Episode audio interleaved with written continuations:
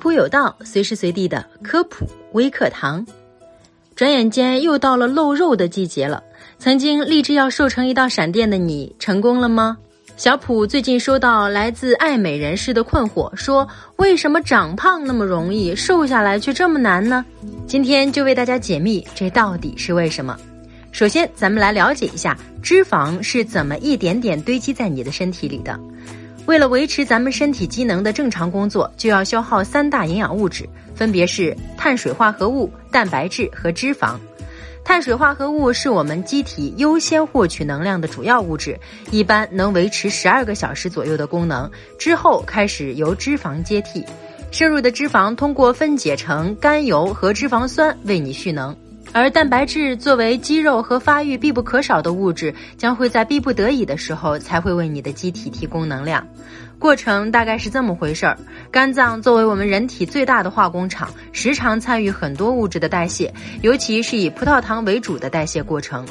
我们吃进去的食物在分解成单糖，也就是葡萄糖后，才能被直接吸收。而多糖也只需要几种酶就能分解成单糖，相比蛋白质和脂肪来说更加高效简单。所以，我们身体百分之七十的能量都由糖来提供。不过，葡萄糖进入我们的身体后有两种结果：一是变成我们所需要的能量消耗掉，其中肌肉是葡萄糖最大的买家。肌肉组织中大量的线粒体会将这些葡萄糖一部分通过代谢获取能量，一部分以糖原的形式存起来。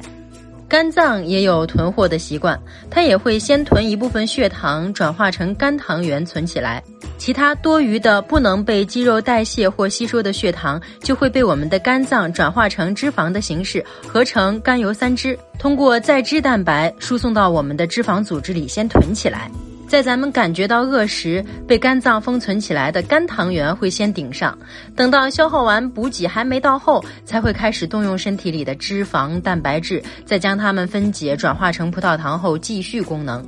不过，脂肪和糖虽说是可以相互转化的，但糖类可以大量的转化成脂肪，脂肪却不能大量的转化成糖类，并且脂肪在功能的过程中分解转化又非常的复杂。但是这年头你还能让自己饿着，所以我们一口口吃进去的食物，由于还没消耗完，所以一点点变成脂肪，让我们悄悄变胖。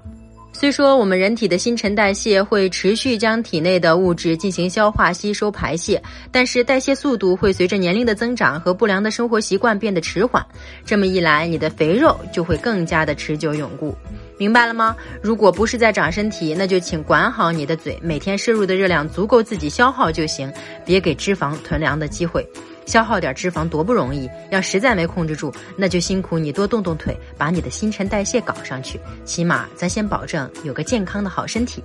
好了，以上就是本期科普有道的全部内容了，非常感谢您的收听，下期我们不见不散。